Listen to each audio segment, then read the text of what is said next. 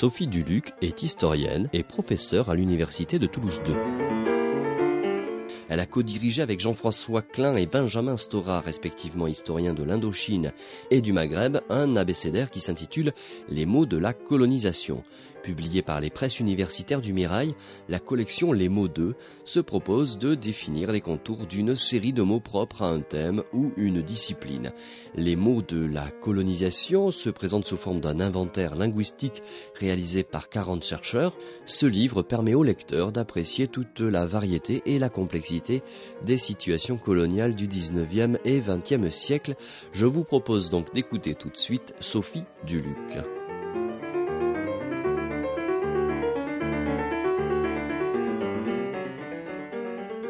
lendemain de la commémoration nationale de l'abolition de l'esclavage, il semble opportun de revenir sur euh, ce mot euh, qui figure dans votre livre, qui est ce, mot donc esclavage, qui est souvent associé de façon mécanique à la, colonisation.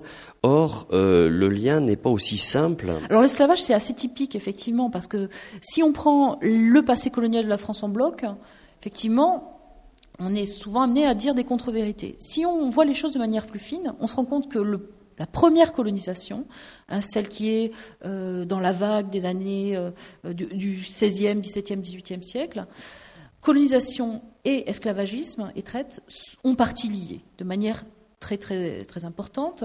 Cette première colonisation est basée sur la grande plantation sucrière hein, et cette grande plantation sucrière s'est faite avec le travail servile.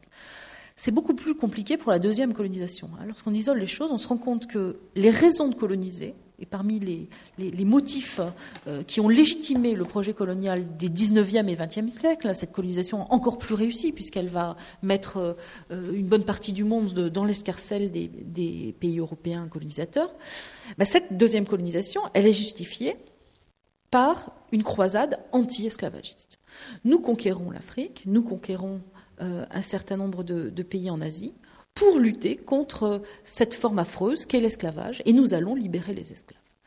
Et on voit à quel point les sociétés philanthropiques qui se développent au XIXe siècle en Europe vont préparer, euh, alors je pense par exemple à l'Anti-Slavery euh, Society, vont préparer le terrain idéologique de la, colonisation. Et de fait, les colonisateurs vont avoir euh, beau jeu, je dirais, de euh, proclamer l'abolition de l'esclavage en Afrique subsaharienne, par exemple, ou, euh, en Indochine, parce que ça fait partie de leur projet civilisateur, entre guillemets, et que, d'une certaine manière, c'est une, façon de s'intégrer dans le nouvel ère du temps où la lutte contre l'esclavage est devenue quelque chose de tout à fait normal au XIXe siècle et fait partie de la panoplie civilisatrice des Européens. Dans de nombreuses régions, autrefois désertiques, où des tribus hostiles les unes aux autres traînaient une existence misérable, les civilisateurs français ont apporté la paix, le travail, la prospérité, la joie. Les entreprises coloniales furent des œuvres d'humanité. Aujourd'hui, le gouvernement s'est donné comme tâche d'élever le niveau de la vie sociale chez l'indigène. Tout Français est citoyen d'une France mondiale de 100 millions d'habitants. Par son importance et sa fécondité, le domaine français d'outre-mer est devenu un élément essentiel de la vie économique mondiale, une force active de la civilisation, un glorieux témoignage de la grandeur de la France.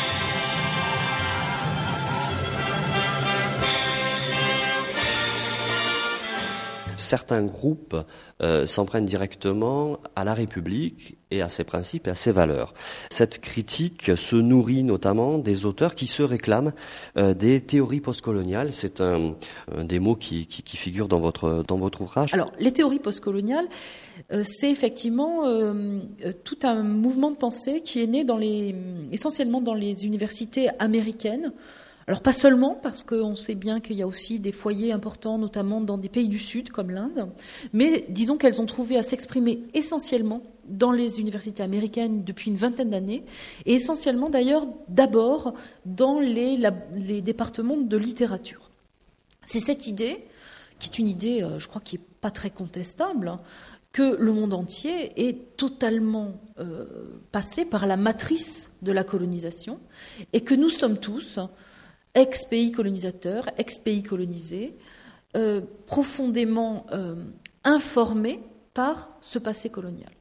Nous sommes tous des enfants de la colonisation, que l'on était de manière généalogique du côté des colonisateurs ou du côté des colonisés.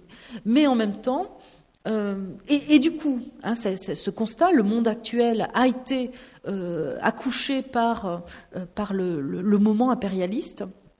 Ça a des conséquences que tirent ces théoriciens en termes de relecture, par exemple, d'œuvres patrimoniales, littéraires, à la lueur de cette conviction que l'impérialisme a travaillé au cœur de toutes les sociétés. Alors, ça permet par exemple des, relectures qui paraissent un peu, étranges a priori, mais qui sont quand même assez intéressantes, de Shakespeare, où on se rend compte que dans des espèces de, monuments de la, littérature occidentale, il y a aussi quelque chose qui euh, est travaillé par le moment impérialiste de l'époque. On a eu des relectures des romans victoriens, de Jane Austen, etc., etc.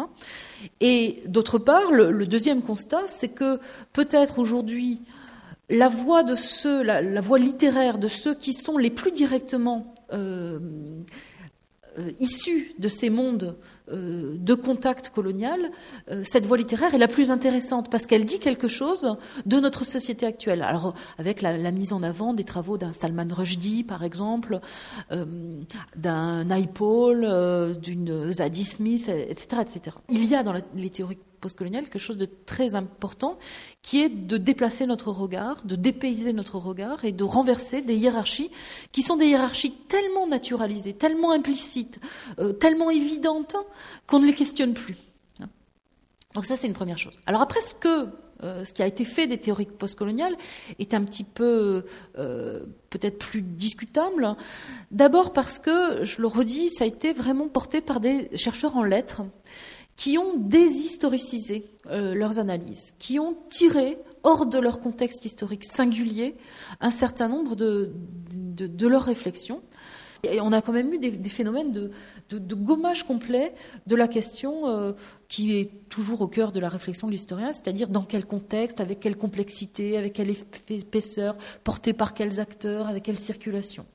Alors ensuite, euh, les théories postcoloniales ont été très très vite alors, récupérer peut-être un terme un peu péjoratif, mais utilisé euh, par euh, des porteurs de mémoire, bien entendu, qui y ont vu, et d'ailleurs ils n'avaient pas tort du tout, hein, des, outils intéressants pour euh, porter sur les sociétés contemporaines, qui sont multiculturelles, un, regard critique qui puisait hein, dans la mémoire de la colonisation.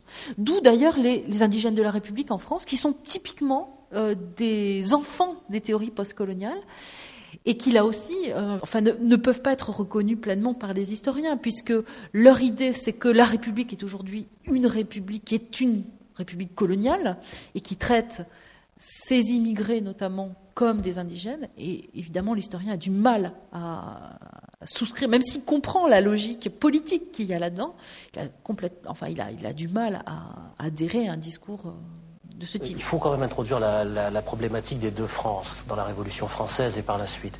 Parce qu'il y a effectivement une France qui a opprimé, effectivement il y a une France qui a colonisé, etc. Puis il y a une France qui a libéré. On ne peut pas aussi euh, euh, tout réduire de manière univoque sur le plan historique. Hein. Et il faut rappeler d'ailleurs que les militants anticolonialistes ont joué sur cette opposition de la double France. Ils se sont révoltés, c'est au nom des principes de la République française contre la France coloniale. C'est-à-dire qu'à mon sens, hein, et plus modestement, je crois qu'on aurait intérêt aujourd'hui à jouer, à expliquer, à transmettre, à faire comprendre aux jeunes générations qui entrent en politique massivement aujourd'hui sur la question coloniale. Il ne faut pas le sous-estimer avec leurs fantasmes, leurs mythologies, leurs stéréotypes, aussi à leur expliquer ce qu'est la double France, c'est-à-dire une France qui émancipe et une France qui opprime. Euh, ces mouvements donc des indigènes comme euh, comme euh, les, nouveaux damnés de l'impérialisme de Kémy Seba sont à la croisée de la lutte contre l'impérialisme et la critique du, du nationalisme. Voilà encore deux mots qui figurent dans, dans votre livre. La, notion d'impérialisme, contrairement peut-être à l'idée qu'on peut avoir a priori, n'est pas d'abord une notion qui a été inventée par les marxistes, hein, même si elle a été très vite reprise par, euh, par Lénine notamment, euh, c'est d'abord dans le giron de la pensée libérale euh, britannique hein, que le concept a été forgé pour désigner un phénomène qui était très typique du 19e siècle, à savoir le phénomène d'appropriation, de domination du monde au sens politique, économique. Bon, on pourrait presque dire l'ancêtre de la, de la mondialisation, hein, tout simplement. Alors, réfléchir sur le mot impérialisme et voir notamment comment après il va être essentiellement un mot qui va euh, être euh, au service des théories critiques euh, marxistes est intéressant parce que ça permet d'abord de distinguer assez rapidement le mot impérialisme et le mot colonisation. Il y a des formes d'impérialisme qui sont beaucoup plus larges que les formes de colonisation. On peut très bien dominer un pays sans le dominer militairement. Euh, la Turquie est très typique hein, au XIXe et au XXe siècle de ces formes d'impérialisme, et notamment d'impérialisme essentiellement euh, capitalistique, puisque euh, il y a des intérêts boursiers, des intérêts d'entreprise, etc. en Turquie, mais il n'y a jamais eu de domination par les puissances européennes de l'Empire ottoman. donc, euh, se pencher sur le mot impérialisme, à la fois montre que sa genèse est peut-être un petit peu plus euh, compliquée que ce qu'on pourrait croire, mais en même temps, on voit à quel point ça peut être utile aussi pour penser le monde aujourd'hui. Hein, je crois que euh, de ce point de vue-là, je ne vais pas du tout dire que je rejoins les, indigènes de la République, mais inscrire l'impérialisme dans la réflexion politique de notre temps permet de comprendre aussi des formes de domination du monde, par exemple d'une des puissances qui n'a pas été une des grandes puissances coloniales mais qui sont les États-Unis, et qui par contre a été la grande, et qui continue d'être, une grande puissance impérialiste. Et par ailleurs, attention aux comparaisons qui ne sont pas nécessairement raison. Ce qui se passe actuellement en Irak, ce n'est pas une forme de colonisation. Enfin, ça n'a pas grand-chose à voir. C'est une forme certainement d'impérialisme, mais ce n'est pas nécessairement une forme de colonisation. Alors le deuxième mot. C'était le nationalisme. Il y a une critique de la, de la nation euh, française et la façon dont elle s'est euh, constituée et du roman national. Alors effectivement, il y a toute une tradition critique hein, euh, du nationalisme qui est intéressante, qui est d'ailleurs très largement diffusée à gauche, à l'extrême gauche et qui s'appuie sur quand même des observations extrêmement intéressantes et judicieuses sur euh, notamment ce que vous disiez, c'est-à-dire la façon dont l'État-nation d'abord est un phénomène historique hein, qui s'est construit dans une période de temps euh, relativement restreinte et qui s'est accompagné de construction de grands récits nationaux. On pense la France du XIXe siècle comme un État-nation dans une Europe où se construisent des États-nations. Et on oublie de penser la France du XIXe siècle comme un empire alors qu'elle est un empire colonial qui est déjà multiculturel, qui a déjà des territoires extrêmement variés, qui doit gérer la diversité, qui doit gérer l'hétérogénéité. Et euh, c'est vrai qu'on a tous été un petit peu euh, bercés par cette matrice du récit national, nos ancêtres les Gaulois, etc., etc., qui est un récit extrêmement puissant pour faire collectivité quand ça va bien, mais qui aujourd'hui, dans nos sociétés multiculturelles, trouve ses limites aussi. Parce que, à force de dire nous sommes unis, nous avons le même passé commun, on met sur la touche des gens qui ne peuvent pas se euh, reconnaître dans un ancêtre à longue tresse blonde et, aux yeux bleus. Donc euh, je crois que là aussi, les théories postcoloniales ont, ont amené à se... Peut-être pas à se gausser, mais à se méfier hein, du caractère y compris artificiel de, de ces euh, constructions qui sont des constructions en partie idéologiques. En même temps, il me semble que euh, même les indigènes de la République s'inscrivent dans la tradition républicaine. C'est-à-dire, même en la contestant, ils s'inscrivent dans ce cadre-là. Même en dénonçant, euh, on entend aussi, quand on, lit le manifeste des indigènes, des aspirations très fortes à entrer dans une, de plein pied dans la collectivité française. Donc c'est aussi un discours un peu paradoxal. Je crois, moi, qu'il faut dénationaliser l'histoire de France. Il faut dénationaliser l'histoire de France, c'est-à-dire d'abord, euh, il faut arrêter avec le mythe des, euh, des Gaulois. Euh, les Français ne sont pas les héritiers des Gaulois. C'est un, un patchwork, c'est une société qui, je veux dire, qui est hybride, etc. etc. L'après-midi, au stade, le gouverneur général Brévier, secrétaire d'État aux colonies, accueille les athlètes d'une institution africaine venus prendre part aux manifestations de la quinzaine de France.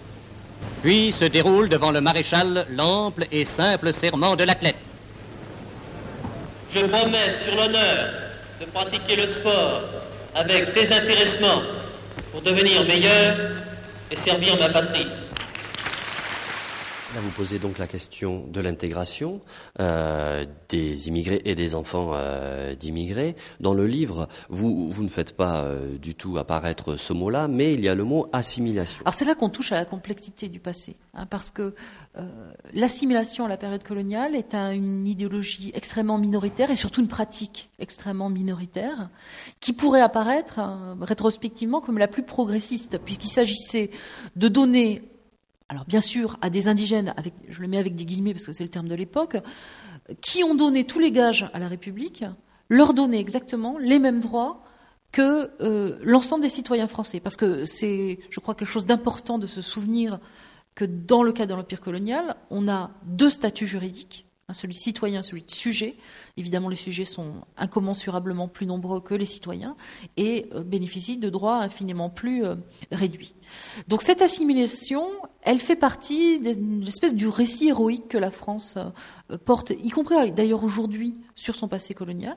Hein, et d'autre part, les tenants de la colonisation de l'époque sont plutôt sur la ligne directrice de l'association c'est-à-dire respectons la diversité culturelle de ces indigènes. Ils sont différents de nous, mais ils sont égaux, et euh, nous ne pouvons pas laminer leur culture. Et bien entendu, cette association, elle est là pour éviter euh, l'accès au droit de vote de la majorité des sujets de l'Empire. Elle est là pour justifier le fait qu'on investisse moins, dans l'école. Elle est là pour tout un ensemble de raisons qui sont un peu des caches-sexes. Et euh, en même temps, si on, ramène ça aujourd'hui, où au contraire les plus radicaux refusent l'intégration au nom d'une forme de respect des cultures, on se rend compte que euh, ben, on a l'impression que les choses se sont complètement renversées et que ce qui apparaît comme le plus progressiste aujourd'hui euh, d'après euh, ces radicaux, était finalement le plus affreusement colonialiste de l'époque coloniale. Donc on a des espèces de renversement des hiérarchies qui, euh, bah, qui, amènent quand même à peut-être à, réfléchir avec peut-être plus de prudence hein, sur, sur ces questions-là. Alors en même temps, je comprends très très profondément la critique du discours de l'intégration, de même que la critique qui a pu y avoir à l'époque du discours de l'assimilation, parce que on intègre et on assimile à la culture qui est jugée supérieure, hein, bien entendu. Et euh, celui qui aspire à l'intégration ou à l'assimilation, il doit donner tous les gages d'avoir, pour le coup, euh, renoncé à ce qui faisait son identité euh, spécifique pour s'intégrer dans une espèce de, de modèle républicain rêvé où tout le monde est égal et, euh, euh, et, tout le monde euh, doit adhérer au projet républicain. Alors il y avait une autre question sur immigration et colonisation. On va faire tourner la parole. Pascal Blanchard. Ah, il est, certain que l'histoire de la colonisation et de l'immigration a au moins un point intimement lié qui est complexe, c'est que l'histoire du migrant qui est venu du temps des colonies ou qui vient de l'ex-espace colonial, c'est pas la même histoire que celui de l'étranger qui, par exemple, est venu de Pologne ou d'Italie. Déjà, ils étaient l'un étranger, l'autre indigène l'un ne venait pas forcément dans le même cadre que l'autre. La notion de choix pour migrer, pour celui qui venait par exemple de Pologne ou de Belgique, l'immigration économique, n'est pas forcément la même pour celui qui venait des Antilles, pour celui qui venait de Dakar, ou celui qui venait d'Alger. Et donc c'est très important parce qu'aujourd'hui. Celui qui venait des Antilles, il était français, Monsieur Blanchard. Mais et il est toujours français. Mais celui qui venait d'Algérie. Et il est français depuis trois fois plus de temps que moi, celui qui suis d'origine italienne, parce que je suis niçois. Celui qui venait d'Algérie à l'époque s'inscrivait aussi dans le cadre de la France, puisque c'était l'empire colonial. Et c'est pour ça justement que dans cette cité, nous ne le traitons pas de manière centrale, parce que nous, Monsieur Blanchard, nous avons appliqué, avec tous ceux qui ont travaillé depuis quatre ans sur cette affaire, ce qui n'est pas votre cas, nous avons appliqué des principes de rigueur. Et nous avons dit que les étrangers venus en France sont l'objet central de cette cité, que par ailleurs nous parlerons de, de ceux qui ont socialement économiquement le statut d'émigrés, les Domiens, les Thomiens, les rapatriés, les Harkis, les Eurasiens venus d'Indochine, mais que centralement nous ferons notre travail d'histoire et en particulier que nous serons attentifs, comme tous les historiens dignes de ce nom, à bien séparer l'histoire de la colonisation et l'histoire de l'immigration. Bah, on voit que les débats sont encore vifs. Hein. Depuis quelques, quelques temps, donc la, la question de l'histoire de l'immigration est considérée par les pouvoirs publics, notamment à travers de la création de la, la Cité nationale de, de, de l'histoire de l'immigration. Que pensez-vous de, de, cette approche qui consiste à créer des musées autour des questions des, des, des migrations? Je pense que euh, l'idée qu'on puisse euh, trouver, créer un lieu où s'exprime aussi parce qu'un musée, ça, a quand même un objectif de politique nationale. Hein. C'est, pas quelque chose de neutre, c'est pas quelque chose d'éthéré. Ça correspond à, des orientations. Que euh, ait pu y avoir euh, ce projet d'intégrer dans la mémoire nationale tous les apports des différentes populations qui ont fait la France, hein, qui me, paraît quelque chose de très, euh, de très important, de très décisif. Et, d'ailleurs, vous vous souvenez bien que ça a coïncidé, cette inauguration, avec le moment justement euh, il y a eu beaucoup de remous autour de la nouvelle intitulée du ministère de l'Intérieur et de l'identité nationale, et où les politiques de haut rang ont boycotté euh, tout simplement l'ouverture de, la cité, l'inauguration de, la cité.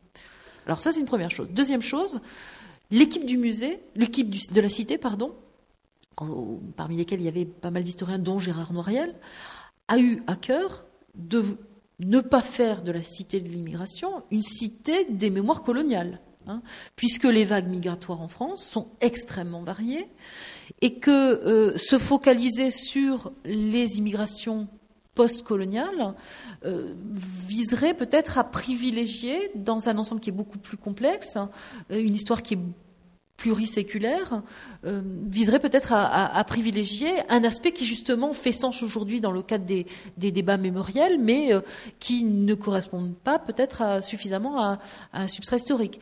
Euh, avec ce souci peut-être aussi de ne pas occulter des immigrations et des vagues migratoires, y compris contemporaines, qui restent importantes. Les Chinois euh, qui n'ont euh, pas grand-chose à voir avec le passé colonial de la France sont très nombreux. C'est pas une communauté très très visible finalement en France. Euh, les Roumains, les Polonais, la, vague actuelle c'est plutôt les pays de l'Est.